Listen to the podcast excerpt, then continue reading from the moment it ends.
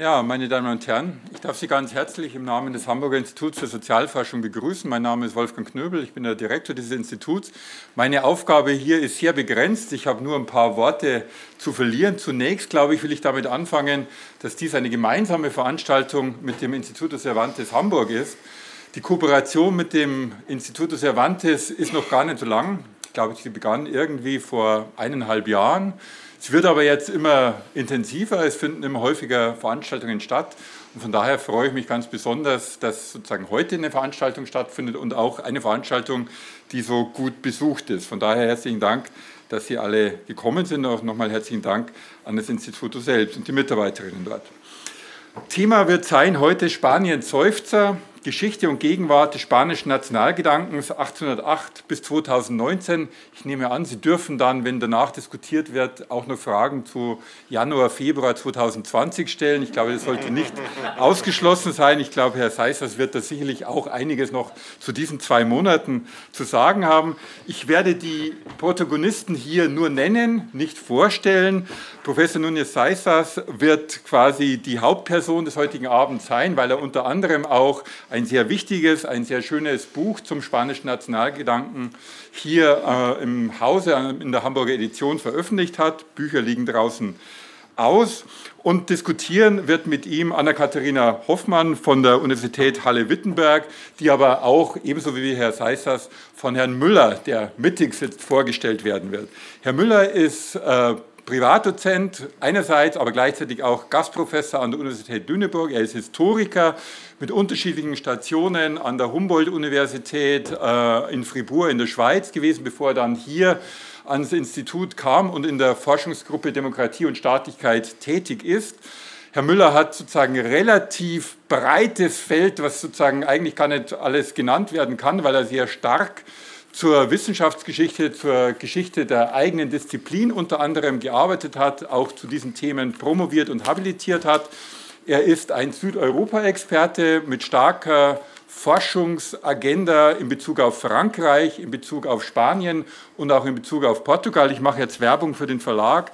Äh, es ist gleichzeitig fast mit dem Erscheinen von dem Buch von Herrn Seissers Zeit der Unterhändler erschienen, ein Buch zum koordinierten Kapitalismus in Deutschland und Frankreich zwischen 1920 und 1950.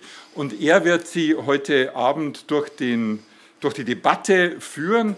Äh, ich freue mich auch noch zwei, drei Personen begrüßen zu dürfen.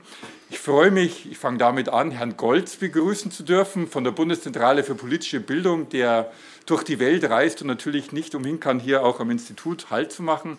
Und ganz besonders freue ich mich, dass der spanische Generalkonsul, der Pedro Villenas, hier ist mit seiner Frau. Ähm, wir freuen uns immer, dass Sie hier sind. Er ist Nachbar, wie Sie alle wissen. Und ähm, trotzdem ist es immer schön, auch ihn hier in der Veranstaltung zu sehen. Und wir bedanken uns ganz herzlich, dass Sie hier zu uns gekommen sind. Damit übergebe ich hier auch das Wort an äh, Herrn Müller. Äh, Prozedere ist, glaube ich, klar. Wir werden über den spanischen Nationalgedanken diskutieren, wir werden über das Buch diskutieren und danach ist wie immer ein, ein kleiner Weinempfang unten im Eingangsbereich. Ich freue mich auf den heutigen Abend, bedanke mich, dass Sie gekommen sind und übergebe das Wort an Herrn Müller.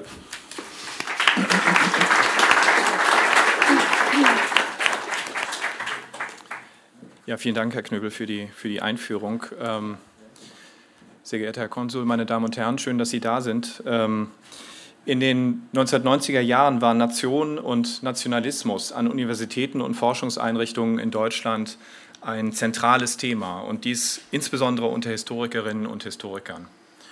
Ein offenkundiger Anlass dieser Forschungskonjunktur war die politische Situation nach dem Beitritt der DDR zur Bundesrepublik. Seit 1990 schien unmittelbar virulent, was da als deutscher Nationalstaat entstanden war und dementsprechend wurde über diese Frage nach Nation und Nationalismus wissenschaftlich, akademisch gestritten und diskutiert. Historikerinnen und Historiker lasen und verarbeiteten Nationalismuskonzepte von Anthony Smiths Ethnic Origins of Nations hin zu Benedict Andersons äh, Imagine Communities und verfassten Untersuchungen zur Geschichte des Nationalismus in der Aufklärung – vor der 1848er Revolution im Deutschen Kaiserreich und so weiter. Man kann wohl sagen, dass seither das historische Interesse an dem Thema in Deutschland erlahmt ist. Und wenn man sich vergleichend in anderen Wissenschaftskontexten umsieht, handelt es sich nicht um eine, ein allein äh, deutsches Phänomen. Dieser Umstand hat sicherlich ähm, eine Reihe von Gründen. Angesichts einer Welt, die beherrscht scheint von transnationalen oder sogar globalen äh, Problemen wie Klimawandel und Flüchtlingsströmen, kann man zu dem Schluss kommen, dass es drängendere Fragen gibt als die nach Nation und Nationalismus. Von Benedict Anderson wissen wir, dass Nationen vorgestellte Gemeinschaften sind. Und als soziale Vorstellungen können sie nicht nur entstehen, sondern auch vergehen. Und für manche Beobachter erschien es in den vergangenen Jahren vielleicht wünschenswert, wenn die Nation anderen, zeitgemäßeren Konzepten Platz machen würde. Viele von Ihnen werden wissen, dass es in jüngster Zeit genau hierzu vermehrt kritische Stimmen aus unterschiedlichen Richtungen gibt. Die amerikanische Historikerin Jill Lepore hat im vergangenen Jahr ein breit rezipiertes Buch veröffentlicht, in dem sie die historische Vernachlässigung des Themas Nationalismus in den USA beklagt und diese Vernachlässigung mit dafür verantwortlich macht, dass es in der Gegenwart von politisch konservativen Meinungsmachern besetzt werden konnte weil Historikerinnen und Historiker sich aus politischen oder karrierestrategischen Gründen nicht mehr mit der Geschichte von Nationalismus beschäftigt hätten und weil sich auch Politiker nicht mehr öffentlich als Nationalisten bezeichneten, so die These von Gilles Lepore, konnte es von politischen Außenseitern besetzt werden, die damit erfolgreich auf Stimmenfang gingen. Man muss vielleicht nicht eigens betonen, dass für Lepore Donald Trump ähm, ein Resultat dieser Entwicklung ist. Es lässt sich darüber streiten, ob Lepore den Einfluss von historischen Untersuchungen auf die öffentliche Meinung nicht zu optimistisch einschätzt. In jedem Fall aber macht Ihr Buch darauf aufmerksam, dass wir es heute Abend mit einem Thema zu tun haben, das in jüngster Zeit in Spanien sehr hohe Wellen geschlagen hat, das aber zugleich auch über den spanischen Fall hinaus interessant ist. Das Thema Nation und Nationalismus ist durch Autoren wie Gilles Lepore, Wolfgang Streeck und andere in den USA und Deutschland, bekanntlich aber auch in Frankreich, Polen und andernorts Orts neu auf die Tagesordnung gerückt. Und das Buch von José Manuel äh, Núñez Seixas äh, knüpft genau an dieses Anliegen unserer Zeit an. Nur an wenigen anderen Orten ist diese neue öffentliche Diskussion um Nationalismus dabei so vielseitig und aufgeladen wie in Spanien und den unterschiedlichen Regionen des spanischen Staates. Und nicht zuletzt deshalb freuen wir uns sehr, dass heute Abend Professor Núñez Seixas sein Buch zur Geschichte des Nationalgedankens in Spanien mit uns diskutieren will. José Manuel Núñez hat am Europäischen Hochschulinstitut in Florenz promoviert und ist Professor für die neueste Geschichte Europas an der Universität von Santiago de Compostela, der Hauptstadt der spanischen Region Galicien. Er war zwischen 2012 äh, und 2017 Professor für europäische Geschichte des 19. und 20. Jahrhunderts an der Ludwig-Maximilian-Universität in München. Ähm, es ist jetzt hier nicht möglich, die Vielzahl seiner Werke zur spanischen und europäischen Geschichte aufzuzählen. Ich erwähne deshalb nur sehr selektiv die Weltgeschichte Spaniens, 2018 erschienen unter dem Titel Historia Mundial de España dann den von ihm herausgegebenen und mitverfassten Band zur Geschichte Spaniens in der Demokratie seit dem Ende des Frankismus, 2017 erschienen unter dem Titel España en Democracia, sowie 2016 auf Deutsch publiziert seine Untersuchung der spanischen blauen Division an der Ostfront zwischen 1941 äh, und 1945. Ähm, vielleicht haben Sie in der Ankündigung zu der heutigen Veranstaltung gesehen, dass das Buch, über das wir heute Abend diskutieren wurden, im vergangenen Jahr ausgezeichnet wurde mit dem Premio Nacional de Ensayo. Mit José Manuel Núñez diskutiert Dr. Anna-Katharina Hofmann, von der man sagen kann, dass sie eine der Expertinnen in Deutschland zur spanischen Geschichte des 20. Jahrhunderts ist. Anna-Katharina Hofmann hat an der Universität Freiburg promoviert, war dort und anschließend an der Humboldt-Universität zu Berlin wissenschaftliche Mitarbeiterin und ist seit dem vergangenen Herbst wissenschaftliche Mitarbeiterin am Lehrstuhl für Zeitgeschichte der Universität Halle. Ebenfalls im vergangenen Jahr ist im Wallstein Verlag erschienen ihr Buch Francos Moderne, Technokratie und Diktatur in Spanien 1956 bis 1973. Damit will ich es äh, in meiner kurzen Einführung ähm, belassen und das Wort übergeben an Professor Núñez, der kurz etwas äh, zu, seiner, äh, zu seinem Buch sagen wird, bevor wir dann in die Diskussion übergehen. Ich wünsche Ihnen viel Vergnügen.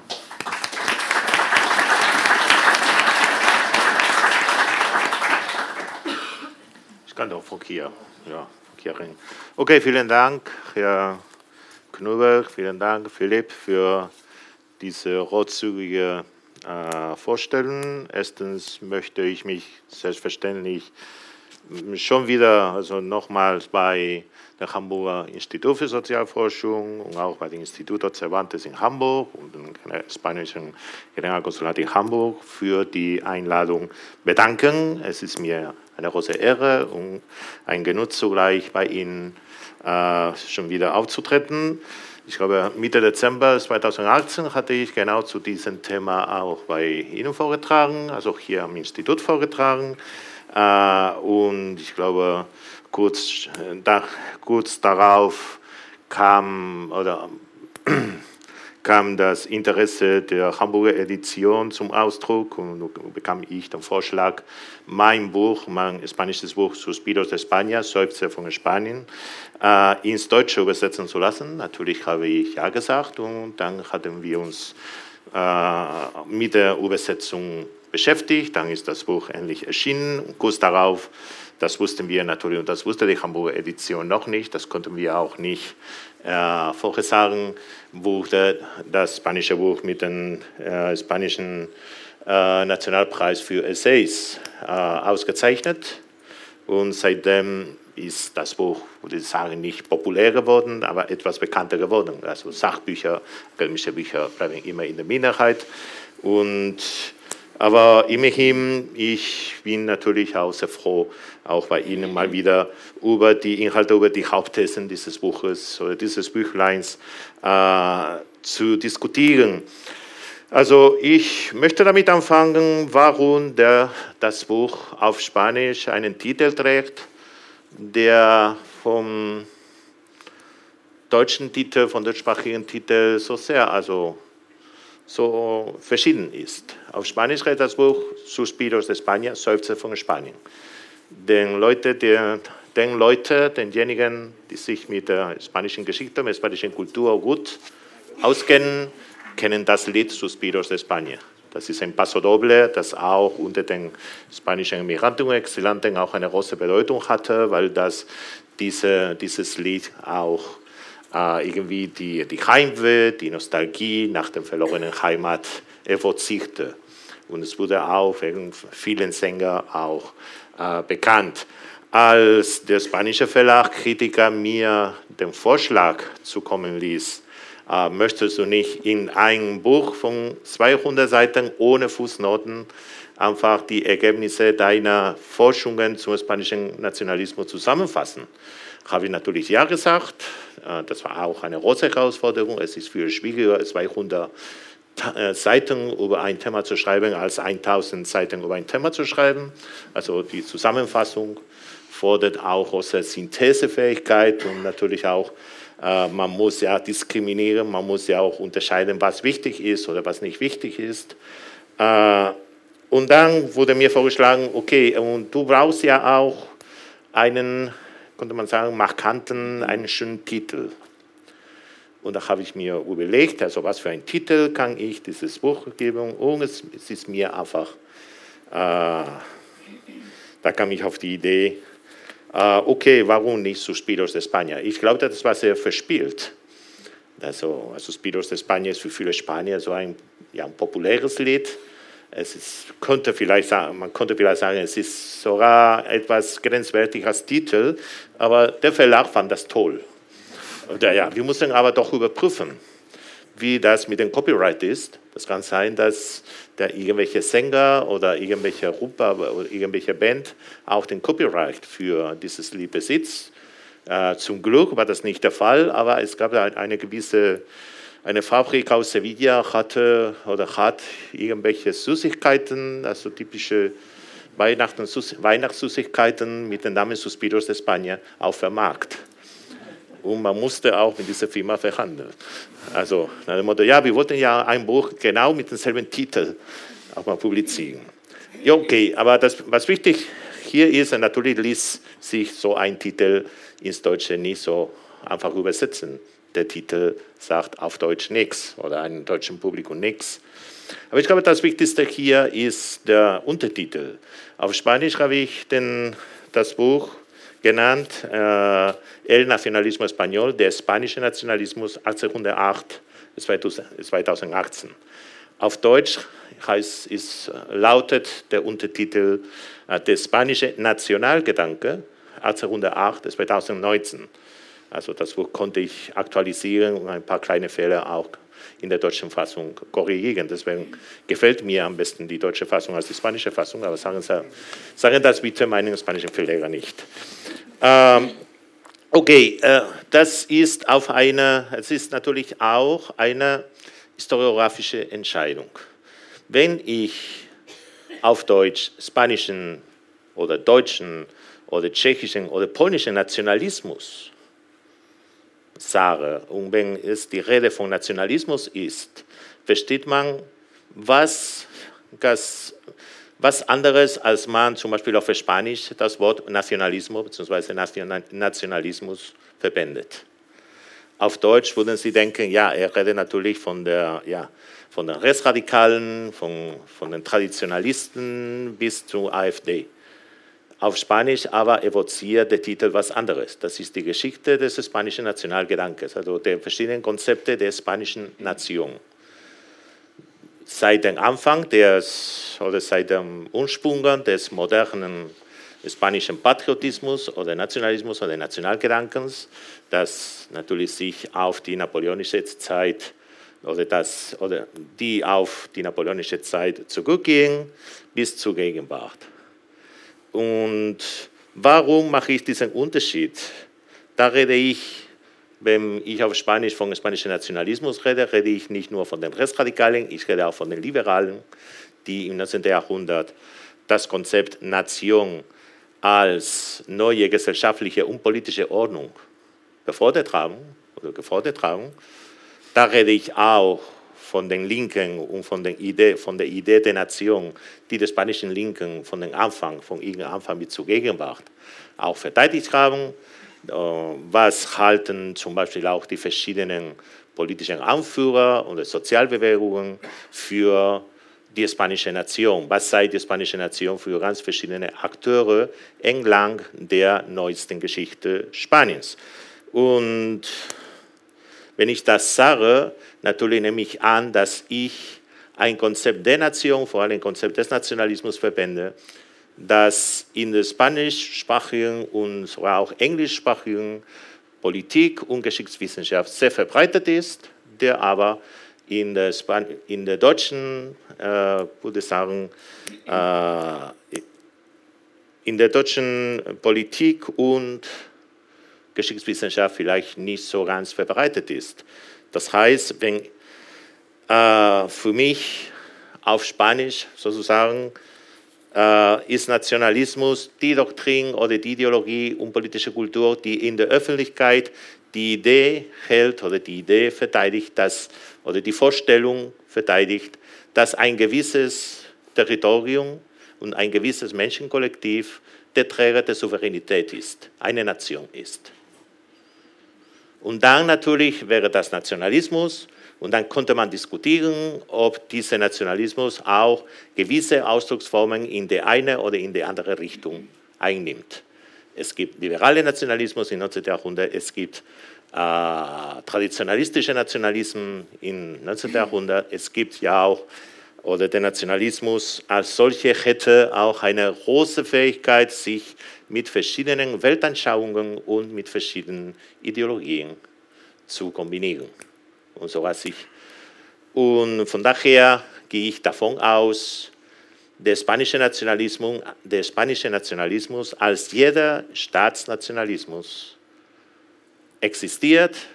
Das ist ein Prinzip, eine Idee, eine Grundvorstellung, die auch das Handeln des Staates, die auch das Handeln verschiedener politischer Akteure die sich selbst niemals als Nationalisten bezeichnet, äh, bezeichnen wurden, orientiert. Und sogar auch manchmal nicht nur orientiert, sondern auch irgendwie bestimmt. Und da funktioniert, da fungiert der Nationalismus, wenn Sie wollen, als ein Behälter ganz verschiedener Weltanschauungen, soziale äh, Projekte und politische äh, Ordnungsvorstellungen. Von den Linken bis zu den Rechten. Natürlich ist der Nationalismus, das Nationale, bei den Rechten viel, viel sichtbarer als bei den Linken. Aber das bedeutet im Fall eines Staatsnationalismus, wie im spanischen Fall, das bedeutet aber nicht, dass bei den Linken dieses Element der, des Bekenntnisses, das ist dass die Identifizierung mit einer vorher existierenden Nation nicht existiert.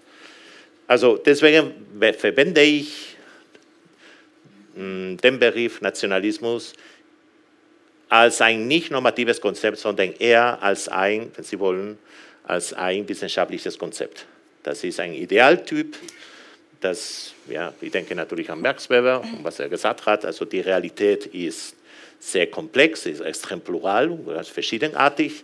Idealtypen sind da, um irgendwie die Komplexität der Welt einzuordnen oder einordnen zu können. Wir können damit auch in, die, in diese Komplexität gucken. Äh, natürlich, da stellt sich die Frage, gibt es dann einen Unterschied zwischen Patriotismus, Nationalbewegungen und Nationalismus. Ich würde sagen, es ist im Grunde dasselbe. Was variiert, was ändert sich, ist die Intensität der Ausdrucksformen jeder Art der Bekenntnis zur Nation.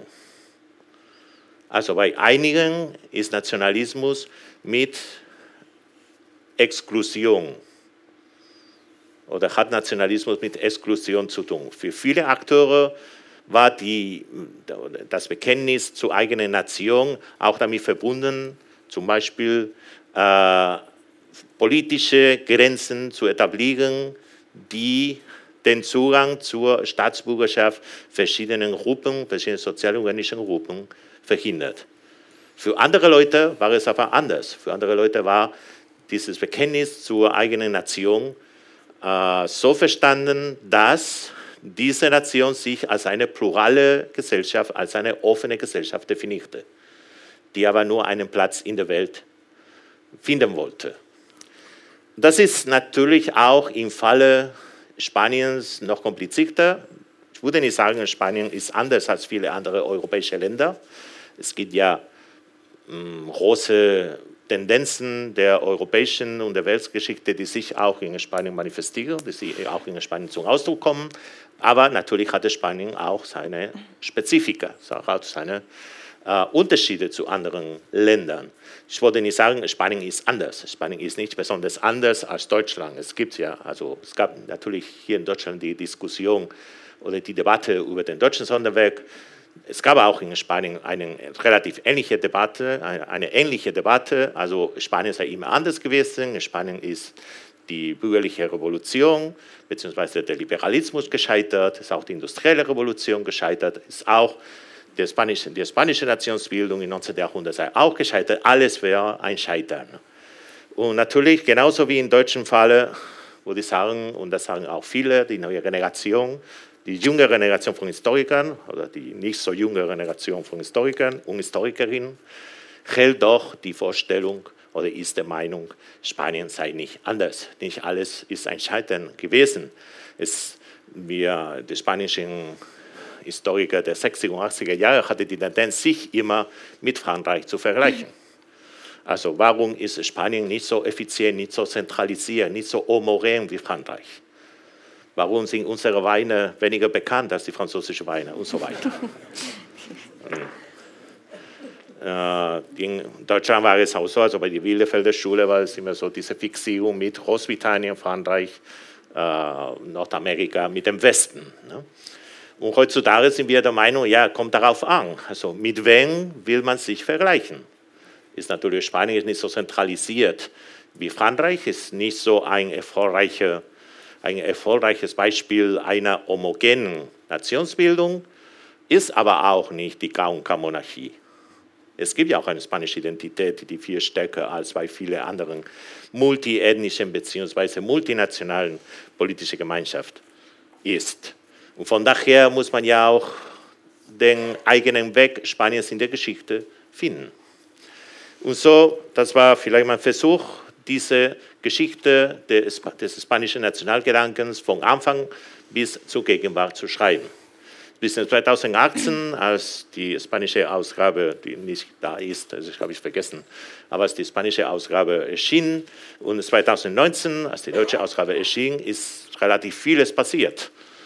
Unter anderem eine rechtsradikale Partei, Vox, die 2018 noch relativ am Rande der politischen Szene blieb, ist heute viel stärker geworden und könnte, vielleicht hat er auch gewisse Aussichten, äh, sich in die stärkste Partei der Rechte in Spanien zu verwandeln.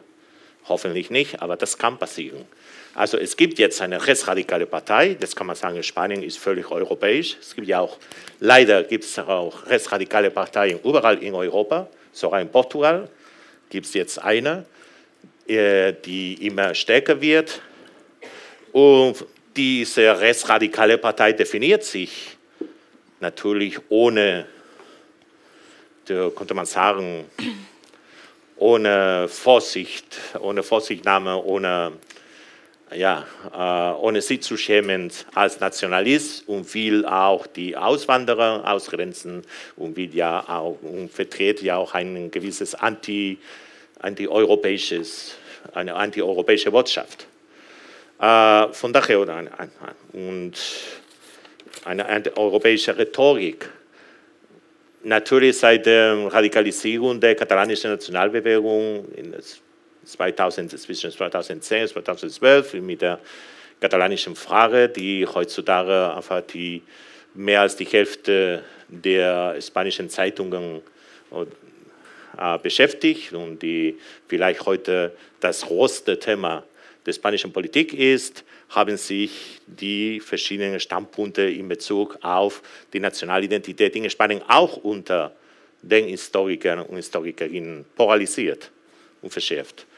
Äh, ich bin immer noch der Meinung, dass Spanien ein Beispiel für das Scheitern der Nationalismen vertritt. Oder das ist Spanien ein Beispiel für das gegenseitige Scheitern der verschiedenen Nationalismen, sowohl der Staatsnationalismus als auch der Minderheitennationalismus, darstellt. Warum?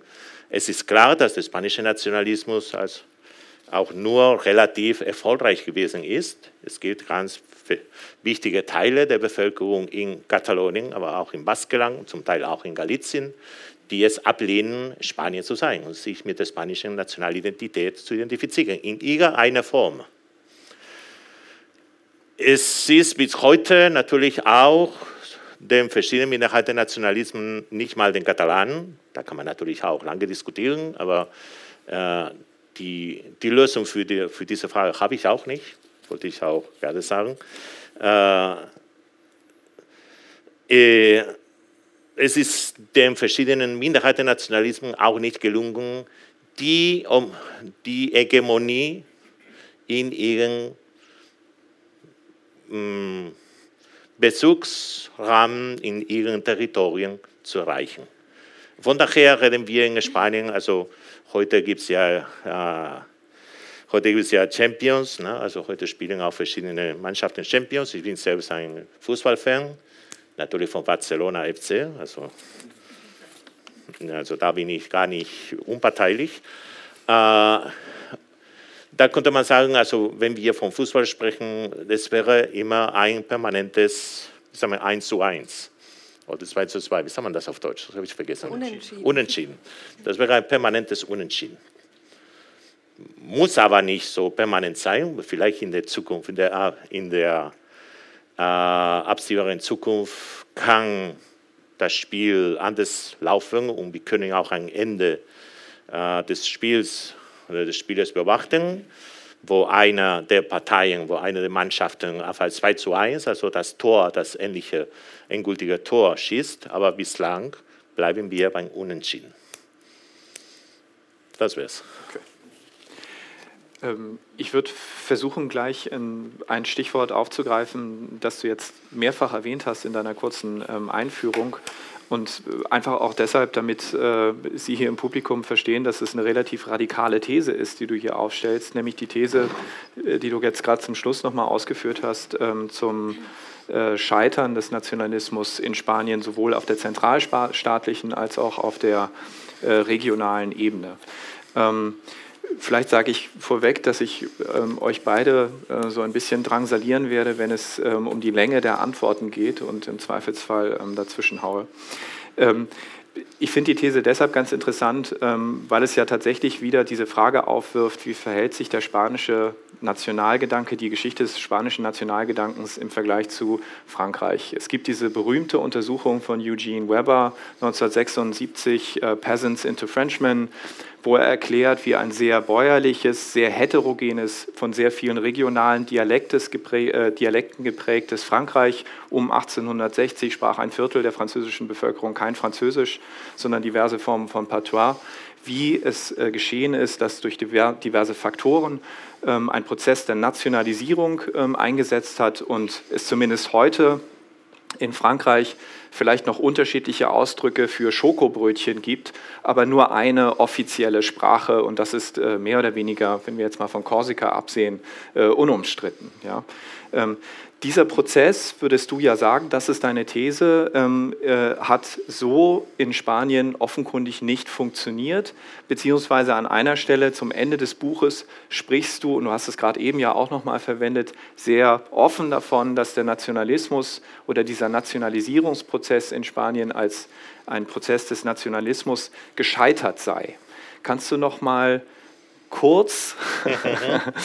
ähm, deine entscheidende Begründung dafür geben, warum das in Spanien sowohl auf der zentralstaatlichen als auch auf der regionalen mhm. Ebene nicht funktioniert hat. Und ähm, Anna Katharina äh, widerspricht dir dann, nehme ich an. Okay, ja. darum geht es. Nein, natürlich, zum, das ist die These der schwachen Nationsbildung, mhm. die auch in den 90er Jahren auch verschiedene spanische Historiker auch äh, vertreten haben. Äh, mit dieser These bin ich nicht so ganz einverstanden. Mhm. Also diese These ging davon aus, also Spanien sei nicht Frankreich, weil in Spanien der Staat einfach ineffizient gewesen sei, weil in Spanien natürlich äh, die Alphabetisierung der Bevölkerung viel unzureichender als in Frankreich gewesen ist, weil der spanische Militärdienst nicht egalitär, sondern eher klassistisch gewesen sei. Und weil die spanische Verwaltung viel uneffizienter und viel äh, weniger effizient als die französische Verwaltung gewesen sei, sodass auch zum Beispiel die spanischen Zivilgouverneure sich nur damit verfassten, einfach die Wahlen zu manipulieren während die, die französischen Präfets einfach nur Straßen äh, bauten und äh, das Netzwerk der Kommunikation in ganz Frankreich verbreiteten. Ja, okay, aber das Problem von der These von Regime Weber ist, dass, dass viele Leute, also ich rede nicht von dir, aber viele Autoren, die dieses, immer dieses Gegenbeispiel erwähnen, ohne das Buch von Eugene Weber zu lesen. Und wenn man das Buch von Eugene Weber liest, findet man eine andere Geschichte. Das ist auch eine Geschichte des Widerstandes vieler lokalen Identitäten gegen den zentralen Staat. Was war dann der Wendepunkt? Was war dann der entscheidende Moment? Der Erste Weltkrieg. Mhm. Was hatten wir in Spanien nicht? Den Ersten Weltkrieg. Was hatten wir in Spanien nicht? Den Zweiten Weltkrieg. Man hatte nur Kolonialkriege, die auch nicht besonders populär waren, die auch sehr spät kamen. Man hatte einen ganz kurzen Krieg gegen die äh, USA. Man wurde nicht erobert, es, also 108 und das wär's. Also man wurde nicht von einem fremden Invasoren sozusagen auch äh, überfallen. Und deswegen äh, kann man auch sagen, vielleicht der große, oder meiner Meinung nach, der große Unterschied zu Frankreich und zu anderen europäischen Staaten stellt in Spanien einfach den Mangel an der Beteiligung an einem Weltkrieg dar. Okay. Also das wäre ein Punkt. Und der zweite Punkt, äh, ja, natürlich, äh, man kann sagen, in Spanien sei der Staat auch nicht effizient gewesen, aber auch viele Formen der regionalen und lokalen Identität haben als die Identität der Heimat in Deutschland funktioniert. Man hat das Nationale einfach an das Lokale übertragen mhm. und umgekehrt. Okay. Das wäre jetzt, was ich erwähnt hätte, ne? weil diese, diese Sonderwegsthese ist ja in Frage gestellt worden, vor allem in den letzten zehn Jahren durch äh, Forschungen, die eben geguckt haben, wie werden auf lokaler und auf regionaler Ebene eigentlich Identitäten geschaffen in, in, Spanien im 19. Jahrhundert und die das eben nicht mehr deuten als ausschließend. Also auf einer Seite hat man eine Bindung an die Nation und auf der anderen Seite an die Patria Chica, das kleine Heimatland in, in, in dem Ort oder in der Region, sondern die das als gegenseitig verstärkenden Prozess deuten. Es gibt aber auch die These ja, dass eigentlich so eine Durchdringung, wie sie, wie sie Weber schildert, ähm, des spanischen Territoriums durch, durch eine starke, effiziente Administration und so weiter erst im Frankismus eigentlich geschaffen wurde. Da würde mich interessieren, wie du dich dazu positionierst zu dieser These. Also ich, also da die Frage der spanischen Nationsbildung im Frankismus muss noch genauer untersucht werden. Mhm. Das hätte man auch ein Thema für ein, eine weitere Forschung. Aber ähm, man kann, also ich gehe davon aus, im Frankismus hatte Spanien ein ziemlich äh, paradoxales und zweiseitiges Phänomen erlebt, also in Bezug auf die Nationalisierung der Massen sozusagen. Einerseits hat man endlich im Frankismus die ganze Bevölkerung alphabetisiert, dank der allgemeinen Bildungs, das, dem Allgemeinen Bildungsgesetz von 1970. Das heißt, meine Generation war die erste in Spanien, die 100%ig alphabetisiert wurde. Äh, in, in, Im Frankismus hat sich, es gab auch viele Wiener Migrationen, also viele Kastilier oder viele Andalusier sind nach Katalonien, nach Valencia und woanders, äh, woanders äh, ausgewandert. Und vor allem hat sich die spanische Sprache als die Sprache der Öffentlichkeit durchgesetzt. Keine, die regionalen Sprachen waren natürlich auch verbannt, obwohl äh, und vor allem hat man, hatte man die Massenmedien haben sich verbreitet, vor allem das Fernsehen. Also 1975 konnte 95 Prozent der Spanier oder 97 Prozent der Spanier sich korrekt auf Spanisch, also auf Kastilisch ausdrücken.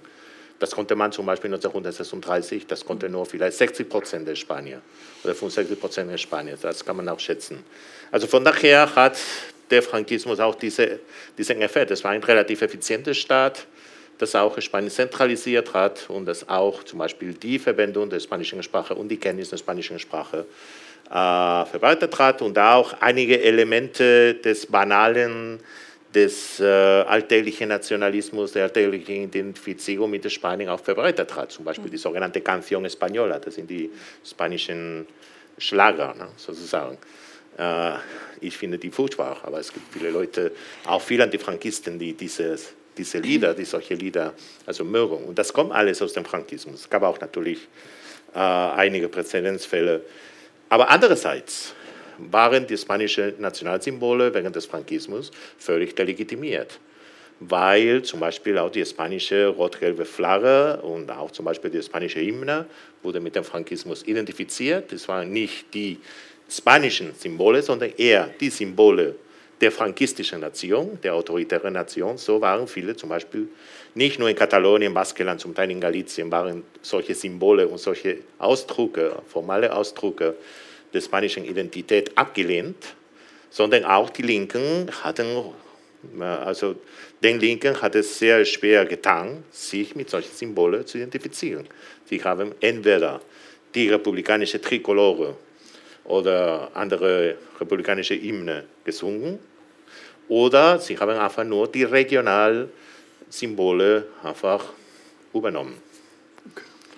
Also das finde ich einen, einen, interessanten Punkt, an den ich vielleicht äh, noch mal kurz anknüpfe.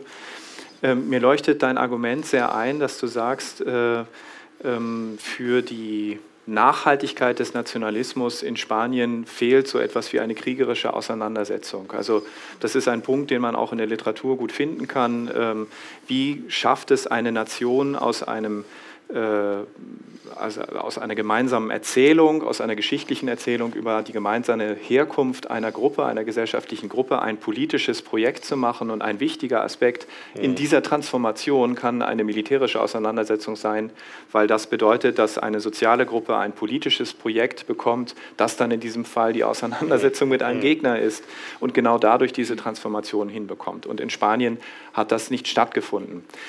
So, ähm, wenn das nun aber so ist, frage ich mich tatsächlich mit, mit Anna-Katharina, woher kommen dann die Ressourcen gegen die Zentralisierungsbemühungen des Frankismus nach dem Zweiten Weltkrieg. Also da sind ja offenbar schon in der spanischen Gesellschaft Ressourcen zum Widerstand mhm. gegen den zentralstaatlichen äh, äh, Nationalisierungsversuch mhm. da. Wo, woher kommt das?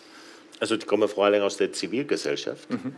Also das ist in Katalonien sehr klar. Also einige Autoren haben das hervorgehoben, wie zum Beispiel die Vereine der Zivilgesellschaft, vom Turmvereine bis zum Sängervereine, also Tanzvereine und so weiter auch als Behälter sozusagen und auch als Tradiger der katalanischen Identität in der Generation auch äh, benommen haben, also wie, das, wie die funktioniert haben.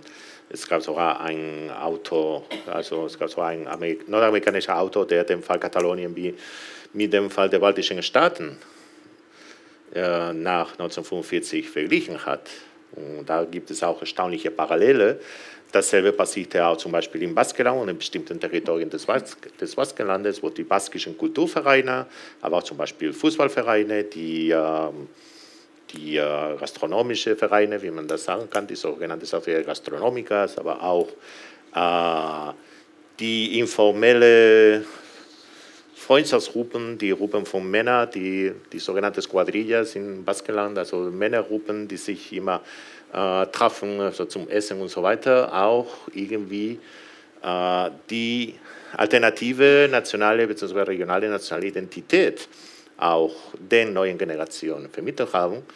Und man muss ja auch nicht vergessen, zum Beispiel ein ein Teil der katalanischen Mittelklassen, auch des katalanischen Bürgertums, und dasselbe passiert auch im Baskenland, waren eher mit den peripheren Nationalismen der Vorkriegszeit auch identifiziert, obwohl ein, auch ein Teil, ein Teil derer einfach nur einen passiven Widerstand gegen den Frankismus bevorzugte.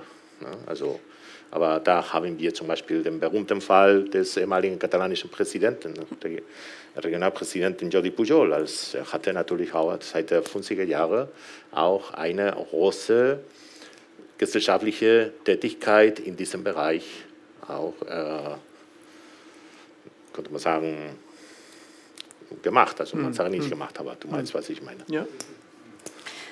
Also die, die Kontinuitäten zur Vorkriegszeit und ähm, die Zivilgesellschaft sind ja das eine, das andere ist ja aber, und das ist ein sehr ähm, eigentlich ein, eine sehr paradoxe Erscheinung ist, dass der Frankismus selbst den Regionalismus ja auch fördert. Es sind diese nicht intendierten Konsequenzen der frankistischen Regionalpolitik. Mhm. Es ist natürlich nicht das Ziel, diesen Regionalismus am Leben zu halten, sondern man hofft ja vor allem dann ab den ausgehenden 50er, Anfang der 60er Jahre, dass die Modernisierung und sogenannte Entwicklung Spaniens dieses Problem eh erledigen wird. Dann werden diese äh, peripheren Nationalismen als Überbleibsel aus einer etwas archaischen äh, mhm. Periode mhm. sowieso verschwinden. Aber die Frankisten haben ja auch einen eigenen Regionalismus, den sie vertreten. Das ist zwar das sind folkloristische Darstellungen von äh, den Pueblos de España, also von einzelnen Ortschaften oder Regionen. Und das wird mhm. ja auch gefördert ähm, äh, auf der Ebene der Kulturpolitik. Aber das hat ja bestimmt auch Auswirkungen auf hm. Identifizierung einzelner Personen oder gesellschaftlicher Teile mit der, mit der Region und ist dann eben eine nicht intendierte Konsequenz dieser ja. eher folkloristischen. Regionalpolitik, die die Frankisten verfechten. Ja, da stimme ich äh, dir natürlich zu. Äh, die Sache ist, die Frankisten haben das nicht intendiert, das haben sie nicht vor.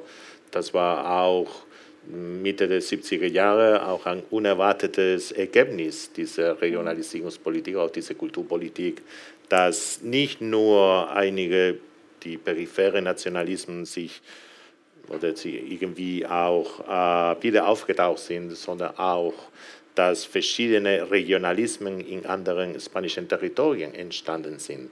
manchmal auch von null oder fast von, von nichts. Und da könnte ich, das kann man zum Beispiel an einer Biografie ganz kurz verdeutlichen. Es war in Spanien vor einiger Zeit die Rede von heutigen Präsidenten der Region Kantabrien.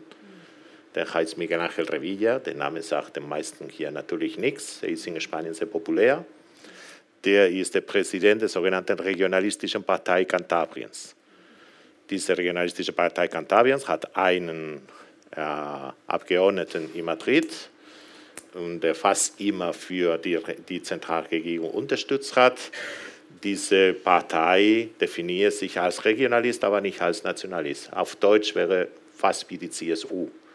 Und auch sein Konzept der regionalen Identität ist sehr folkloristisch, aber sie hm, stellen sich als die Verteidiger der regionalen Interessen der Provinz vor. Also, und sie präsentieren sich als solche und die sind sehr erfolgreich.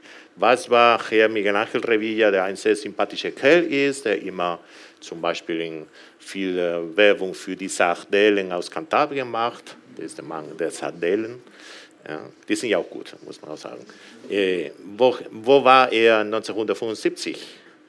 Der war der Regionalsekretär der frankistischen Gewerkschaft in Torrelavega, Kantabrien. Und 1974, da hat er auch Reden gehalten, wo er sagte, ja, der Gedanke von José Antonio Primo de Rivera, vom Gründer des spanischen Faschismus, muss unser Licht in der Zukunft bilden. Zwei Jahre später war er zum Regionalist geworden.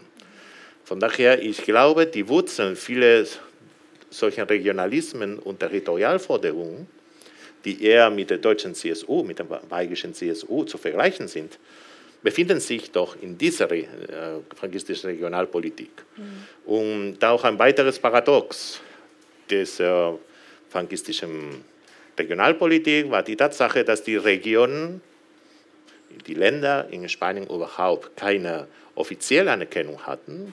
Die spielten ja auch keine äh, administrative Rolle, die spielten ja auch keine politische Rolle. Aber in der Schule haben wir alle, also ich war noch, kann mich noch an die spätfrankistische Schule so ganz flüchtig erinnern. Wir hatten alle die historischen Regionen Spaniens an der Karte gezeigt gekriegt und das haben wir gelernt. Es gab Altkastilien, es gab Neukastilien, es gab Katalonien, es gab Galizien. Die, diese Regionen dann hatten überhaupt keine politischen Befugnisse, auch keine administrativen Befugnisse. Aber als Referenzrahmen als Bezugsrahmen für die Identifizierung der Bevölkerung waren die immer da. Dann kamen die Trachten, die Session Feminina mit ihren Regionaltanzen und so weiter. Ne? Das war auch wichtig. Und auch in Bezug auf die regionalen Sprachen, da kann man auch reden, aber gut, kommen wir. Kommen keine Zeit. Also wir haben bislang ähm, gesprochen über den Erfolg und Misserfolg von Nationalisierungsstrategien. Ich würde gern äh, äh, zu einer anderen großen These in dem Buch kommen, äh, die, du, die du auch vertrittst. Und die hat etwas zu tun äh, mit den Problemen der spanischen Linken in Bezug auf das Thema Nation und Nationalismus. Und das ist natürlich ein, ein Problem der Linken, das nicht nur für Spanien äh, gilt. Insofern ähm, ist das wahrscheinlich ein, ein Thema, das äh, auch über Spanien hinausweist. Also du beschreibst sehr ausführlich, ähm, dass ähm, es in der spanischen Linken verschiedene Tendenzen gibt, die sich zum Teil widersprechen, die zum Teil aber auch in sich inkonsistent oder zumindest unklar sind. Ähm, also einerseits ähm, eine Fraktion, die sich für den Staatspatriotismus äh, stark macht, eine andere Fraktion, die sagt, dass wenn es diesen Staatspatriotismus gibt, man den in jedem Fall doch zurückbinden muss an eine Geschichte und Kultur, die äh, sozusagen diesem Staat äh, vorausgeht. Woher stammt diese Heterogenität der Linken in Spanien. Ähm, ist das eine, eine lange Geschichte? Ist das eine Tradition, die hier ihre Fortsetzung findet? Oder ist das ähm, insbesondere ein Problem der neuen spanischen Demokratie nach 1978? Ja, das ist auch eine gute Frage. Äh, wir können schon im 19. Jahrhundert anfangen. Es gibt doch einen großen Unterschied zwischen den spanischen und den französischen Linken die der schon auf oder bereits auf den ersten oder zweiten Drittel des 19. Jahrhunderts zurückgeht. Und das ist, dass die Jakobiner in, Frankreich immer zentralistisch gewesen sind, während die Girondins, also die gemäßigten Liberalen, dann später auch die gemäßigten Republikaner, immer für die Autonomie der Regionen und der Gemeinden waren.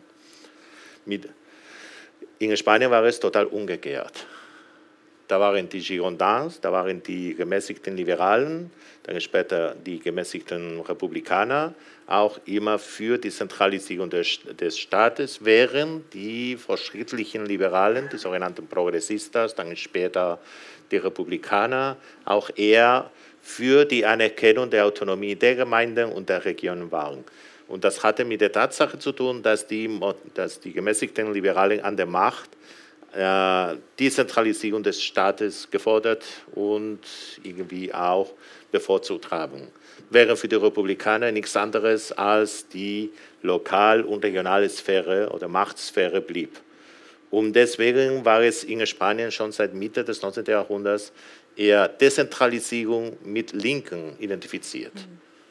Das ist in anderen Staaten Europas eher anders. Die Konservativen waren eher für die äh, bei Behaltung sozusagen äh, für die Aufrechterhaltung der Traditionen, der lokalen Traditionen der Heimat als ein, eine Art, irgendwie die Säkularisierung des Staates zu bremsen.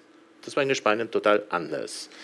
Und das spiegelt sich auch, das kann man auch im Fall der marxistischen der, der, Arbeit, der spanischen Arbeiterbewegung auch merken oder bemerken. Also den ersten den Sozialisten oder Anarchisten fast bis zum Ausbruch des Spanischen Bürgerkrieges interessierte die Nation relativ wenig. Aber für sie war die Nation nun ein erster Schritt zur Befreiung der Menschheit. Das war in der Theorie, in der Praxis, aber identifizierten sie sich mit der vorher existierenden Nation. Aber in Bezug auf die innere territoriale Strukturierung der Nation hielten sie eher dezentralisierende Standpunkte. Und das hatte auch mit der Tatsache zu tun, dass die, besonders die föderale Republikaner und auch zum Beispiel die Anarchisten in Katalonien stark verankert waren. Also ohne Katalonien konnte man zum Beispiel die Republikanisierung des Staates oder die Demo völlige Demokratisierung des Staates äh, nicht fordern oder nicht einfach vollziehen. Und das war immer ein wichtiger Faktor. Ne? Während natürlich die Beziehungen zum Beispiel zur baskischen Nationalbewegung einfach viel schwieriger waren, weil bis in die 60er Jahre hinein die baskische Nationalbewegung eher konservativ orientiert war. Ne? Das ist eine ganz andere und sehr katholisch war und das ist eine ganz andere Geschichte. Was wir heute natürlich in den spanischen Linken gucken, ist eher Einerseits konnte man sagen, das ist das Erbe dieser alten Identifizierung der Vertiefung der Demokratie mit Dezentralisierung des Staates. Und auf der anderen Seite ist aber, gibt es auch eine eher jakobinische, jakobinistische Seele, die eher während der Transition und auch während der Spanischen Zweiten Republik entstanden ist die aber natürlich die Zentralisierungsmaßnahmen des Staates oder die Aufrechterhaltung eines starken zentralen Staats für wichtig hält. Warum? Weil erst vom Staat aus kann man die Gesellschaft transformieren. Also die Verwaltung der Gesellschaft, Ihrer Meinung nach, kann nur stattfinden, wenn, man, wenn die, der zentrale Staat auch stark ist und auch bestimmte Maßnahmen durchsetzen kann. Und dazu kommt das Argument der Solidarität.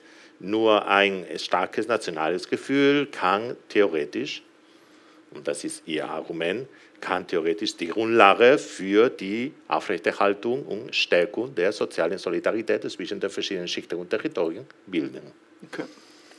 Ich möchte da doch noch mal weitergehen, jetzt noch mal richtig ins 20. Jahrhundert rein.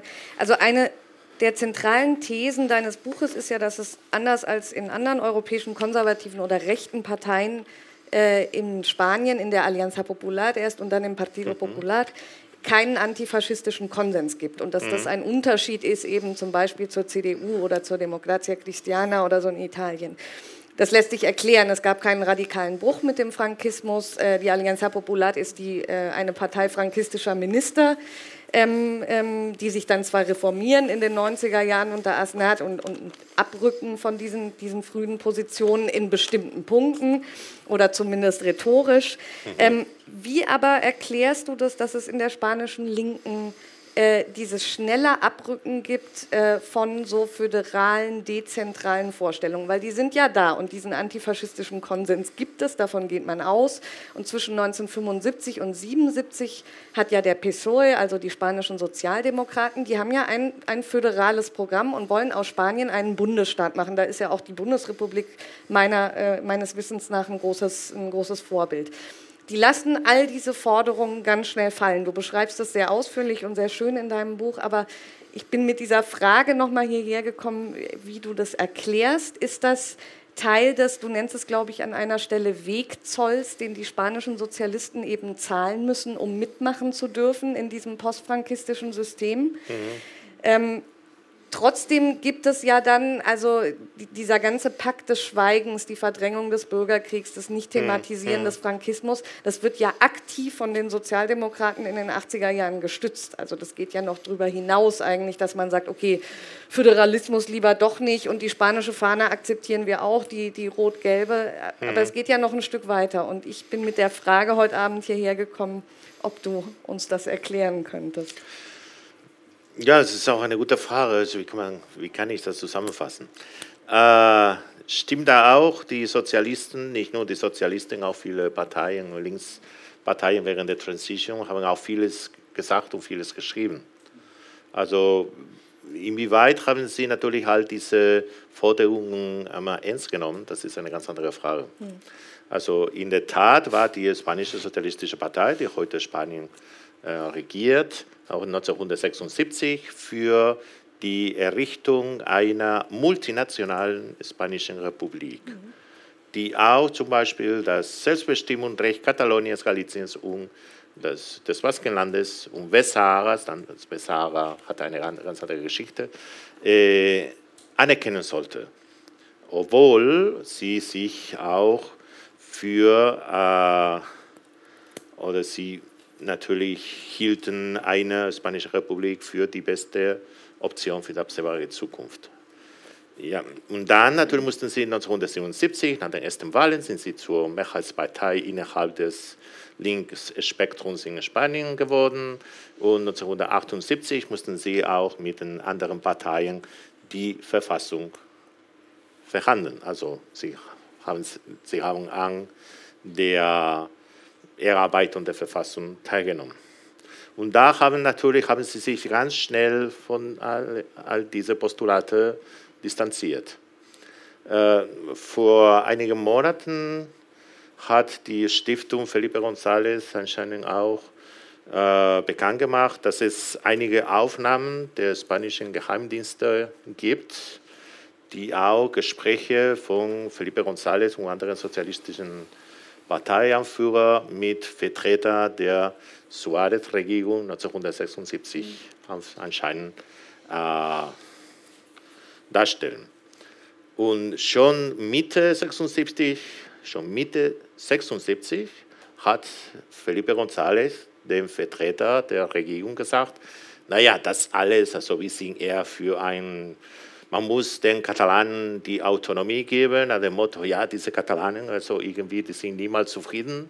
Ja, das mit den Masken, das ist natürlich ein sehr schwieriges Problem. Das ist ein Problem der, der öffentlichen Ordnung, ne, der, der Beibehaltung, der, aber das muss man ja auch irgendwo irgendwie lösen und das wäre es.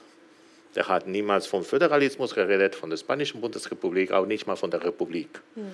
Man muss ja auch sagen, hm, die Republik in der spanischen Linke oder die Aufrechterhaltung der Republik oder wieder, ja, der, die Wiederherstellung der zweiten bzw. der dritten Republik während der Transition war für die spanischen Linken eher Rhetorik als ein, könnte man sagen, machbares Projekt. Mhm. Und das merkt man schon an der sehr schnellen Ablehnung bzw. Verdrängung der republikanischen Symbole. Also das war eine Vorbedingung des Dialogs mit der postfrankistischen Eliten. Also wir können natürlich eine Demokratie einrichten, das ist kein großes Problem, aber die Monarchie muss bleiben.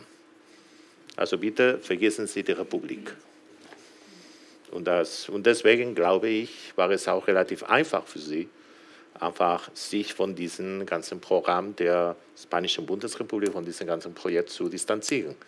Es gab natürlich auch Sektoren oder Fraktionen innerhalb der Sozialistischen Partei, genauso wie innerhalb der Kommunistischen Partei, die diesem langfristigen Projekt treu blieben, zum Beispiel die katalanischen Sozialisten, auch zum Teil die galizischen Sozialisten, auch die valencianischen Sozialisten, aus verschiedenen Gründen, weil äh, die sozialistische, die PSOE wurde zum, zum Sammelbecken verschiedener regionalistisch orientierten, auch äh, ethnonationalistisch orientierten sozialistischen Parteien, die aus der Peripherie kamen. Das war die sogenannte Konferenz der, äh, der sozialistischen Parteien. Das ist eine ganz komplizierte Geschichte, aber nur ganz kurz, zusammen, kurz zu fassen.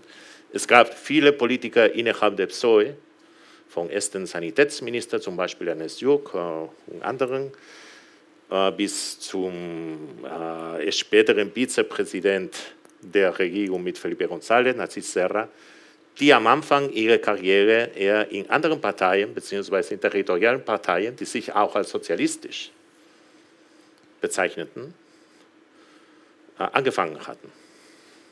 Oder die am Anfang in anderen Parteien waren und dann später der Sozialistischen Partei beigetreten haben und die irgendwie auch dieses Projekt der Föderalisierung des Staates am Leben gehalten haben. Okay. Ähm, wir müssen noch ähm, auf ein Thema zu sprechen bekommen, das wir bislang noch nicht erwähnt haben. Wir haben über unterschiedliche Strategien der Nationalisierung gesprochen, über die Probleme der spanischen Linken. Ein äh, Thema, das hierzulande ja doch in der letzten Zeit vor allem große Aufmerksamkeit erregt hat, äh, ist eine Sache, von der man vorher mhm. gedacht hat, dass sie in Spanien eigentlich nicht vorkommen kann, nämlich der mhm. Erfolg ähm, eines neuen rechten ähm, äh, Nationalismus ähm, in mhm. Gestalt von Vox. Ähm, jetzt, wirst du, jetzt hast du in deinem Buch mehrfach ähm, erwähnt eine Tradition äh, des äh, rechten Nationalismus äh, in Spanien, die eine Besonderheit des spanischen Falls darstellt, nämlich den sogenannten Nationalkatholizismus. Mhm. Das scheint eine Ressource zu sein, die momentan vor allem Vox nutzen kann und die anderen konservativen Parteien in Spanien momentan nicht mehr dient. Woher kommt diese Mobilisierungskraft des Nationalkatholizismus in Spanien und warum ist es so, dass es offenbar äh, momentan so ist, dass es, äh, dass es die Rechtsaußenpartei ist, die sich diese Ressourcen zunutze machen kann. Hm. Das ist eine sehr gute Frage. Also ich glaube, Vox ist auch ein Ausdruck eines weiteren Paradox. Äh, einerseits hat sich das, die spanische Gesellschaft sehr schnell und sogar rasch säkularisiert, obwohl ein Teil, ein, ein großer Teil des spanischen Jungs und Mädels noch bei katholischen Schulen und Gymnasien, zum Teil auch mit öffentlichen Subventionen studiert. Also, oder, also das ist ja eine ganz andere Geschichte. Andererseits, und vielleicht auch als Reaktion auf diese, auf diese Tatsache, hat sich ein Teil also der spanischen Gesellschaft, der, der immer noch den Rund der Grundsätze oder der Grundpostulate des Nationalkatholizismus treu bleibt, auch radikalisieren. Nach dem Motto, wir müssen, unsere, müssen hier uns verschanzen und sagen, okay, also das ist die letzte Linie unserer Verteidigung. Wenn man, merkt, wenn man bemerkt zum Beispiel, wie, sie, wie tolerant die spanische Gesellschaft gegenüber äh, neuen sozialen Rechten, wie zum Beispiel die homosexuellen Ehen, wurden in Spanien vollkommen akzeptiert, ohne Probleme. Also das äh, super, das große Verteidiger des Katholizismus im 16. und 17. Jahrhundert. Heute stellen homosexuelle Ehen in den, spanischen Alltag überhaupt keine Probleme dar. Das kann man zum Beispiel in Italien nicht so sagen, je nach der Region. Also in Deutschland weiß ich nicht, aber ich habe fünf Jahre in Bayern gelebt und das war für einige meiner, meiner Nachbarn auch nicht so ganz einfach zu akzeptieren. Also von daher ist natürlich da eine Ressource, aber es ist eine Ressource, die nur einen ganz begrenzten Teil der spanischen Gesellschaft mobilisieren kann. Ich glaube, der Erfolg von Vox ist auf andere Faktoren zurückzuführen. Und zum Teil auch, weil sich Vox als ein Sammelbecken ganz verschiedene, äh, ganz verschiedene sozialen Frustrationen und Forderungen auch gemacht hat. Also Zum Beispiel, man sagt immer, Vox ist wie eine, Vox betreibt die Politik der Pralinenkiste. Sie wollen eine Praline mit Kakao, ja, alle Pralinen haben Kakao, Entschuldigung, aber eine Praline mit Koko, okay, Praline mit Koko. Was willst du? Eine Praline mit irgendwas? Okay, das kriegst du auch. Das ist kein Problem. Äh, Vox hat zum Beispiel auch einige Begriffe der Linken, sogar der populistischen Linken, übernommen. Also in der letzten Wahldebatte hat der Anführer, ich wollte der Führer sagen, aber okay, der Anführer von Vox, Santiago Abascal, hat sogar von, hat das Konzept der Pobreza Energética, des äh, äh, Armut, äh, Energiearmut, Energiearmut, also das heißt, die, ausgeschlossen sein. die Rentner und Rentnerinnen, die ganz wenig Geld haben und die auch viel für die Heizung bezahlen müssen. Ja. Und die Heizung, also der Strom, ist in Spanien besonders teuer. Es verschiedene Runden, die auch mit den Privilegien verschiedenen den, äh, eines gewissen Konzerns zu tun hat. Und das haben die Konservativen an der Macht auch besonders verteidigt und beschützt. Aber okay, und das hat zum Beispiel Vox mhm. auch betrieben. Also Vox hat sich als die Partei der Normalen bzw. der Patrioten der Unterschichten präsentiert, der auch die Interessen der Arbeiterklasse äh, in Theorie verteidigen will. Und auch solche konfessionelle Themen, die natürlich kommen zum Ausdruck, besonders jetzt bei den Parlamentsreden viele Mitglieder von Vox, aber nicht bei der Wahl. Also im Wahlkampf haben sie versucht, dieses Element des Katholizismus zu verdrängen. Mhm. Also, und zum Beispiel, Sie haben viel vom Vaterland geredet, also natürlich, man muss Katalonien ja mit Panzern und alles Mögliche also besitzen, wenn es, äh, wenn es der Fall ist. Sie haben das Thema Katalonien nicht nur benutzt, aber Sie haben auch das Thema Einwanderung, also genauso wie in Deutschland. Also Spanien muss keine Einwanderer mehr annehmen, das haben Sie auch äh, hervorgehoben. Und wenn man sieht, wo sich die wichtigsten, wo sich die wichtigsten äh, Regionen finden, wo es am meisten Vox-Wahlen, äh, Entschuldigung, Stimmen gesammelt hat, das sind Murcia, das ist Südspanien, das sind so Gebieten und Gegenden, wo es auch relativ viele Einwanderer aus Nordafrika gibt mhm. oder aus Rumänien. Und zum Beispiel, sie haben jetzt Sie haben alle frankistische oder viele frankistische Mottos, also alle frankistische Symbole verdrängt. Sie benutzen die verfassungsmäßige äh, spanische Flagge ohne das, ohne das Wappen des Frankismus, das sogenannte, äh, ja, okay, das sogenannte Aguilucho, also das, und so weiter. Also in dieser Beziehung hat Vox viel von Steve Bannon äh, gelernt, hat auch viel von Salvini gelernt, hat auch viel von der AfD gelernt, hat auch viel von Trump gelernt. Mhm. Und deswegen äh, ist es auch ihnen gelungen, dieses, also die Marginalität der Rechtsradikalen in den 80er und 90er Jahren einfach zu überwinden. Okay. Wir äh, wollen gleich äh, die Runde öffnen, dass aus dem Publikum auch noch äh, Fragen gestellt werden können. Aber vielleicht will Anna-Katharina noch kurz ja, intervenieren.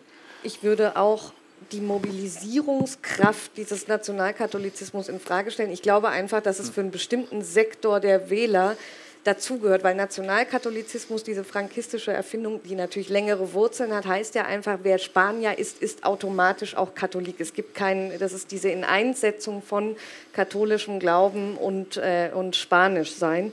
Und, aber es gibt ja eine gewisse Aktualisierung, auch es spielt keine so große Rolle bei Vox, aber wenn äh, Katholizismus erwähnt wird, dann ist es zum einen das Bollwerk gegen Progressismo, also alles, was fortschrittlich ist und damit meint Vox, wenn sie das sagt, zum Beispiel die Gleichstellung von Frauen und ähnliches solche Dinge. Ja, ja, das und das andere ist dann natürlich, dass es als Bollwerk gegen den Islam. Also dass man dann sagt, wir sind Christen und das hat ja sehr viele Überschneidungspunkte dann mit anderen rechtsradikalen Parteien in Europa äh, dass es jetzt als Bollwerk gegen den Islam verwandt wird. Aber ja, die, die Ablehnung der Gleichberechtigung der Frauen, das ist natürlich bei Vox ein super wichtiger Punkt. Hm, ja. Und ja, die Umfragen haben uns auch gezeigt, also die nach den Wahlen, äh, die, wir wissen noch, noch nicht ganz genau, wer eigentlich für Vox wählt. Das ist natürlich eine Mischung aus ganz verschiedenen Schichten. Aber es, da ist eine Schicht, da ist eine Gruppe, die besonders, äh, die besonders könnte man sagen, äh, wichtig äh, ist. Und das sind äh, alleine Männer, also Männer, die über zwischen 35 und 60 sind. Mhm. Und die allein wohnen. Die alleinstehend sind. Und die viele sind zum Beispiel geschieden und viele haben auch irgendwelche, äh, könnte man sagen, äh, sie, sie fühlen sich als diskriminiert von dem Feminismus und die betrachten den Feminismus und alles, was mit der Gleichberechtigung der Frauen zu tun hat, als eine, könnte man sagen, als eine Aggression, als, als ein Überfall. Hm. Und das spielt ja das Wort. Aber deswegen, die, ich glaube, Vox redet nicht so sehr von Katholizismus oder von katholischen Werten. Die reden von spanischen Werten. Mhm. Und natürlich da spielt Katholizismus eine Rolle. Mhm. Nach dem Motto, es ist so, wie es immer gewesen ist. Ja, und das, ist, das versteht fast jeder. Ne? Okay. Vielen Dank. Äh, bis hierher haben Sie Fragen?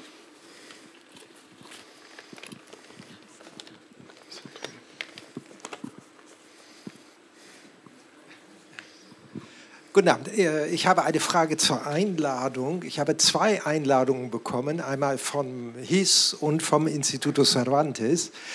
Äh, vom Instituto Cervantes äh, war das auf Spanisch, was ich nicht perfekt beherrsche, klang das doch ziemlich anders. Sie haben angesprochen eben der Nationalismus heute in äh, Spanien, besonders in Madrid, und dass eben Vox so stark geworden ist und ob man sich darüber Sorgen macht, während es in anderen Regionen ähm, Menschen gibt, die andere Vorstellungen von Demokratie und Menschenrechten haben, zum Beispiel in Katalonien, und dass die äh, eben aus Madrid auch sehr, äh, ich sage mal, aggressiv äh, dagegen vorgehen und äh, Leute im Gefängnis sitzen für äh, Sachen, die sie gewaltfrei gemacht haben. Das Institut de Cervantes hat geschrieben von der Flüchtlingskrise 2015 in Deutschland und dem Anwachsen der AfD und ob man sich äh, Sorgen um die Demokratie in Deutschland äh, machen muss, so etwa. Ähm, und äh, dann kommt da ein Part mit dem Desafío äh, de los Catalanes. Äh, das habe ich nicht so richtig verstanden. Ist damit ein Duell gemeint, dass die Katalanen jetzt äh, Madrid zum Duell herausfordern? Nach meiner Information haben ja 2017 sehr viele Menschen in Katalonien gewaltfrei ein äh, Referendum organisiert, während aus Madrid äh, Franco-Polizei der Guardia Civil geschickt wurde, um äh, Leute krankenhausreif zu schlagen und äh, öffentliches Eigentum zu zerstören, Schulen zum Beispiel. Vielleicht können Sie was dazu sagen. Und Herr ja. Professor Müller, Sie sprechen ja sicher viel besser Spanisch als ich und haben auch diese beiden Einladungen gelesen. Ja, da muss ich Sie enttäuschen. ich habe nicht beide Einladungen gelesen. Ich kann dementsprechend auch gar nicht genau ähm, äh, sagen, was in der Einladung des Institutos Cervantes äh, steht ich glaube, was ich Ihnen vielleicht ganz kurz nur auf die Frage sagen kann, ist das, was ich auch in der Einführung hier zu dem Vortrag von Professor Núñez gesagt habe, dass es sich am spanischen Fall ähm, Dinge zeigen, die nicht nur in Spanien diskutiert werden, nämlich die neue Relevanz von äh, Nation und Nationalismus und wie man damit umgeht. Also und ein Beispiel dafür wäre natürlich äh, die Thematisierung von Nationen äh, durch die AfD. Ein anderes Beispiel dafür ist die äh, Thematisierung von von Nation und Nationalismus durch Donald Trump. Äh, der auf einer bekannten äh, Wahlkampfveranstaltung in Texas gesagt hat, I am a nationalist, ich bin Nationalist, woraufhin äh, die Suchdienste von Google verzeichnet haben, dass plötzlich 80.000 Menschen gegoogelt haben, um herauszufinden, was mit Nationalismus gemeint ist. Also ja, in, insofern würde ich einfach diese Einladung, ohne sie jetzt gesehen zu haben, dahingehend äh, interpretieren, dass es ein, ein Phänomen ist, das nicht nur Spanien betrifft, sondern darüber hinaus reicht. Da drüben war noch eine Frage. Also ich weiß nicht, inwiefern das eine Frage ist oder ein allgemeiner Kommentar. Ähm, was ich vielleicht in, in Ihrer Analyse vom Nationalismus äh, in Spanien vielleicht in den letzten 40 Jahren ein bisschen zum Teil vermisst habe, ist, inwiefern auch gerade Vox, die eigentlich eine ähnliche Aspekte wie der Nationalismus oder der Rechtsnationalismus in anderen, Le in anderen Ländern irgendwie mitbringt, aber inwiefern auch Vox tatsächlich auch zum Teil entsteht als Gegenbewegung gegen diese ganzen Minderheitsnationalisten, Nationalismen. Es heißt, ähm, was ich irgendwie sehe, ist, okay, nach der Franco-Diktatur, zum einen klar, dadurch, dass auch Franco oder das Franco-Regime äh, viele, viele spanische Symbole auch erworben hat, die Fahnen und so weiter, da wird vielmehr tatsächlich der Regionalismus gefördert. Und wenn man sich diese ganzen Statutos anguckt, da geht es gerade um das Hochlob, also das Hochtreiben oder das Loben des Regionalen. Ne? Man redet, man jeden Statuto liest, da geht es vom, vom den Andalusier, der hält von, der Katalane, der hält von. Und inwiefern also tatsächlich in diesen letzten 40 Jahren viel mehr dieses Regionale gefordert wird. Tatsächlich dadurch entsteht so eine gewisse, ja, also grundsätzlich das Regionalismus, also dieser Regionalismus und inwiefern durch diese letzte Bewegung, diese Separatismusbewegung in Katalonien irgendwann die Leute gesagt haben, uns reicht es, wir sind, also vor allem wenn man auch hört, Spanien klaut uns, Spanien ist das Problem, Spanien bla bla bla, inwiefern dann Vox tatsächlich auch ein bisschen auch das da quasi aufgreift und sagt, naja, wir sind unter, also uns reicht es jetzt, wir sind grundsätzlich auch Spanier. Ne? Und deswegen, was mich da auch interessiert, ist inwiefern auch Sie hatten die Diskussion Föderalismus, ob, ob Spanien föderalistisch mhm. ist oder nicht.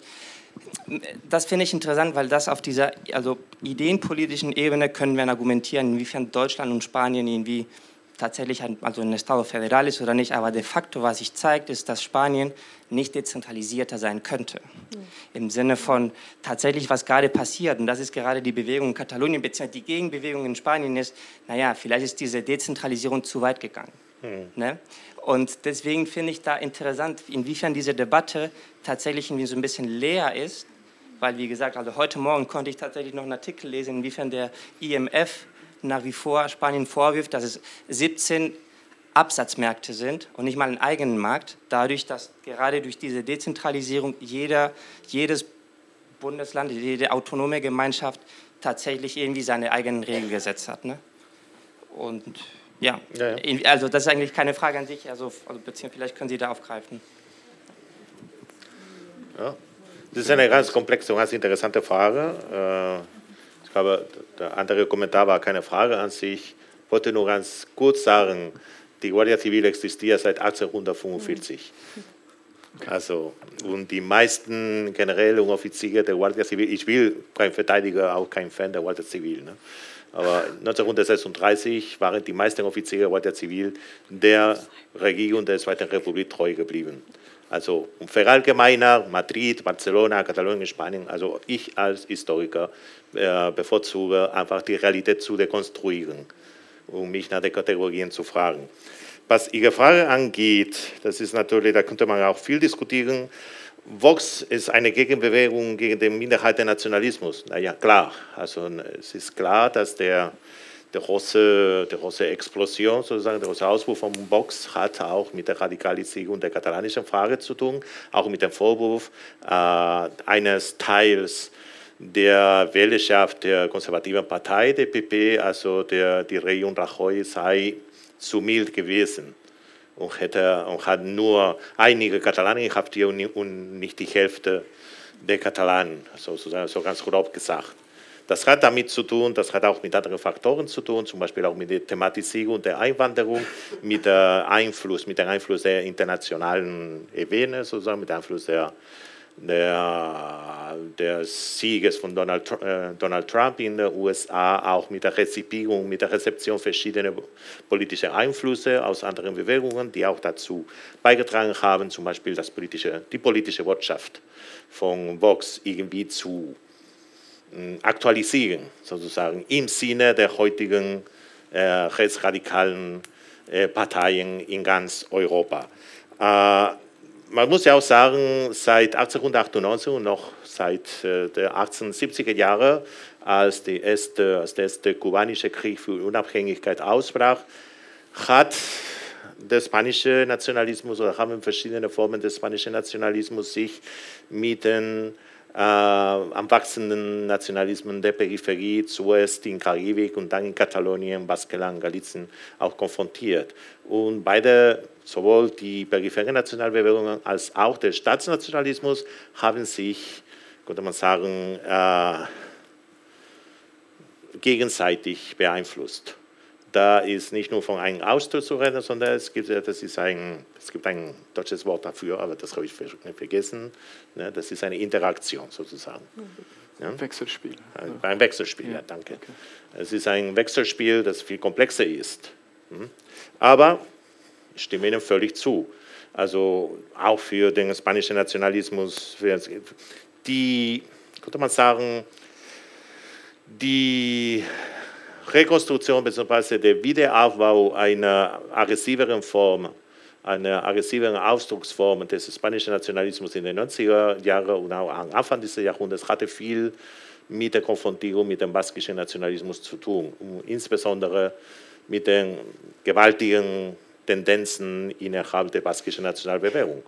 Seit, den Waffen, seit der ja, seit dem Verschwinden von ETA, seit, der, seit der natürlich Verschwinden von Gewalt, dann ist ein neuer Aktor, also ein neuer, also ein neuer Akteur, also äh, aufgetreten und das ist natürlich die gewaltfreie und massenhafte Unabhängigkeitsbewegung in Katalonien. Und da musste man, man hätte auch erhofft, da hätte die, hätten die konservativen Rechte irgendwie ihre Argumente etwas verfeinert nach dem Motto, okay, es ist eine demokratische Herausforderung, wie kann man diese demokratische Herausforderung oder wie kann man sich mit dieser demokratischen Herausforderung auch demokratisch konfrontieren und einfach Argumente äh, hervorbringen und zu sagen, okay, äh, Spanien ist besser, also ein einheitliches Spanien ist besser als ein, eine Balkanisierung Spaniens sozusagen.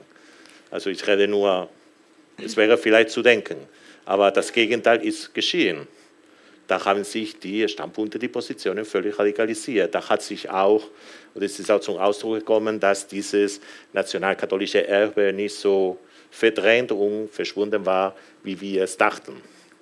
Also man muss sagen, in Zeiten der Polarisierung sind auch viele Ausdrucksformen also irgendwie aufgetaucht, die glaubten wir, die gehörten zur fernen Vergangenheit.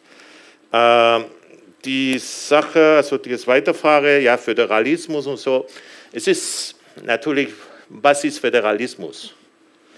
Also die Föderalismusexperten, die sagen, es gibt so viele Föderalismen und so viele Ausdrucksformen des Föderalismus wie Bundesländer.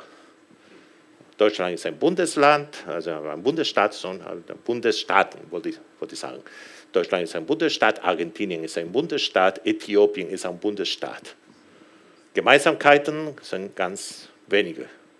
Also von daher, also es gibt Formen des kooperativen Föderalismus, es gibt Formen des multinationalen Föderalismus, des symmetrischen Föderalismus, des asymmetrischen Föderalismus.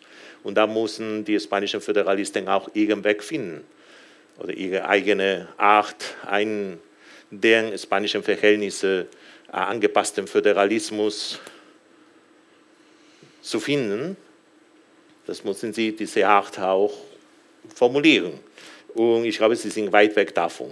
Also ich habe gestern als, oder vorgestern hatte ich, also ich komme selbst aus Galizien, und da ein Kollege von mir, ein Politologe, hat einen föderalistischen Verein Galiciens gegründet. Und natürlich, der wurde in Rundfunk interviewt und das war die erste Frage, Herr Professor, was ist Föderalismus?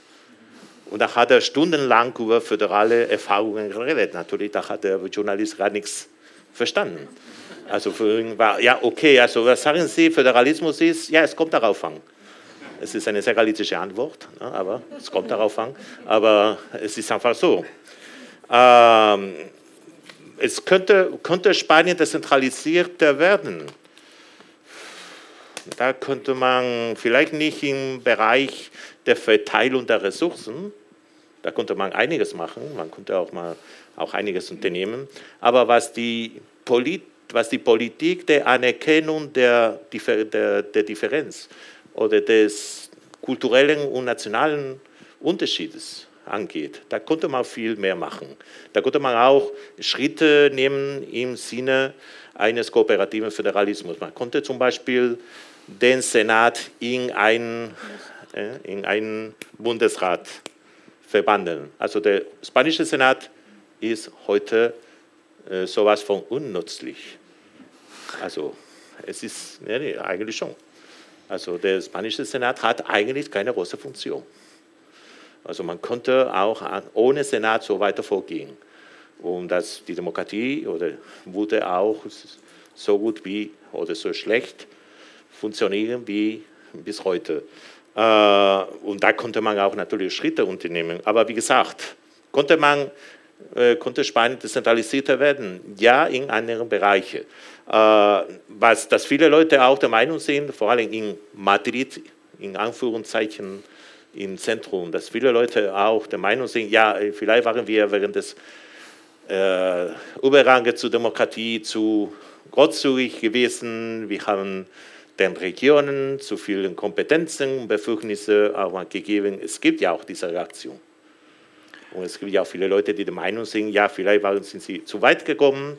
Und Hauptsache wäre, wenn die Dezentralisierung Spaniens auch denselben Weg äh, folgt. Also wenn zum Beispiel das, was gelang, oder Katalonien oder Galicien, eine Fußballmannschaft haben, eine Nationalmannschaft haben, dann wollen wir auch eine Nationalmannschaft von Murcia haben. Dann natürlich spielt, dann, also die Asymmetrie existiert nicht mehr. Ich glaube, weiß nicht, ob das eine gültige Antwort ist, aber. Okay, die, die Zeit rast ähm, und ähm, äh, ich muss äh, den letzten Fragenden äh, rannehmen. Wenn Sie noch Bedürfnisse haben, seien Sie nicht traurig. Es gibt die Gelegenheit, Herrn Professor Nunez gleich noch beim Glas Wein weiter zu löchern. Jetzt würde ich Sie, Sie bitten um eine, eine, kurze Frage und, und eine kurze Antwort hier. Gut, ich möchte nur die Vielfalt äh, der Einflüsse auf den Nationalismus noch ein bisschen erweitern. Vielleicht können Sie mir dazu oder uns ein bisschen eine Antwort geben. Und zwar äh, mit dem Einstieg in Europa. 1982 ist Spanien ja Mitglied der Europäischen, damals mhm. ist es noch Gemeinschaft geworden. Welcher Einfluss äh, nahm diese Beteiligung dann auf die nationale Frage in Spanien? Ja, es ist auch eine gute Frage. Ich würde sagen, der Einfluss war ja, weitgehend positiv sowohl auf den Staatsnationalismus als auch auf die Minderheitennationalismen und es war in verschiedenen Weisen. Äh, das Projekt der Europa der Region, das heute zum Teil äh, fast vergraben ist oder fast äh, in die, könnte man sagen, nach hinten gegangen ist. Wie sagt man das in den, ja genau. Ja, genau in den Hintergrund, ja, danke, in den Hintergrund gegangen ist. Also nach drei Jahren, ich bin seit drei Jahren in Spanien zurück und in Galicien zurück und unterrichte nicht mehr auf Deutsch und das merkt man doch. Ähm, seit, äh, sie waren auch der Meinung, zum Beispiel Jordi Pujol in Katalonien, aber auch baskische Nationalisten waren der Meinung, ja, okay, in der absehbaren Zukunft wird es in Europa keine große National, äh, ja, Staatsnationen oder nationale Staaten geben. Äh, die Regionen werden viel mehr Macht erreichen innerhalb der EU. Auch Brüssel wird, also es, gilt, es wird ein europäisches Demos entstehen. Also von daher, da haben wir unsere Chance, irgendwie ohne eigenen Staat praktisch als eine europäische Region beziehungsweise oder Minderheitennation auch einen Platz zu finden. Aber leider ist dieses Projekt, wie gesagt, Europa der Regionen eher in den Hintergrund geraten. Äh, Europa ist heute eher, könnte ich sagen, ein Bund aus Staaten, wo, war, wo die Entscheidungen eher in den Gipfeln der Staatspräsidenten und Finanzminister äh, getroffen werden. Und andererseits, das war auf, auf den Staatsnationalismus, hat auch der Beitritt der Europäischen Gemeinschaft unglaublich viele befriedigende bzw. Äh, modernisierende Auswirkungen gehabt. Also die Sozialisten zum Beispiel haben natürlich, oder sie hatten so ein Projekt, ihr neues Nationalprojekt war, Spanien zu modernisieren. Mit der Horizont 1992, also Olympische Spiele in Barcelona, äh, Weltausstellung in Sevilla. Und das war auch ein Projekt, das sie auch ganz konsequent betrieben haben. Was waren aber die unerwarteten Folgen einer solchen Fixierung mit der Europäisierung? Dass bestimmte Elemente, wie zum Beispiel eine konsequente, eine konsequente äh, Vergangenheitsbewältigung, außer Acht gelassen wurden. Und das bezahlen wir heute. Also 30 Jahre später also hat man bemerkt, ja, okay, also eine, einen effizienten oder ein effizienter ein authentischer äh, Verfassungspatriotismus im Sinne von Habermas und Sternberger funktioniert nicht, wenn diese politische Gemeinschaft, wenn diese, die, der Staat oder die Nation keine radikale Vergangenheitsbewältigung gegenüber der, äh, der neuesten, der, der Diktat oder des Frankismus in diesem Fall unternimmt. Man könnte auch viel mehr sagen, aber so ganz kurz. Okay. Dann, da, da war auch eine Frage, aber ja, nicht, das verschieben wir vielleicht sozusagen auf den, ähm, auf den geselligen Teil. Ähm, ich würde die Diskussion an der Stelle ähm, hier beenden, Ihnen für Ihr Interesse und Ihre Aufmerksamkeit äh, sehr danken. Ähm, ich nutze die Gelegenheit, um hinzuweisen auf einen Vortrag am 31. März, der im Instituto Cervantes stattfinden wird, äh, zum Thema Schiffbruch Europas äh, im Mittelmeer, zum Thema Migration und Menschenrechte, der von Professor Lucas Martin ähm, im Instituto Cervantes am 31. März stattfinden wird. Wenn Sie Interesse haben und wir Sie dort begrüßen dürfen, sind wir natürlich sehr zufrieden für heute Abend vielen Dank. Äh, nutzen Sie die Gelegenheit, äh, sprechen Sie noch ein bisschen mit Professor Nunez unten im Foyer äh, bei einem Glas Wein. Ähm, vielen Dank, dass Sie da waren.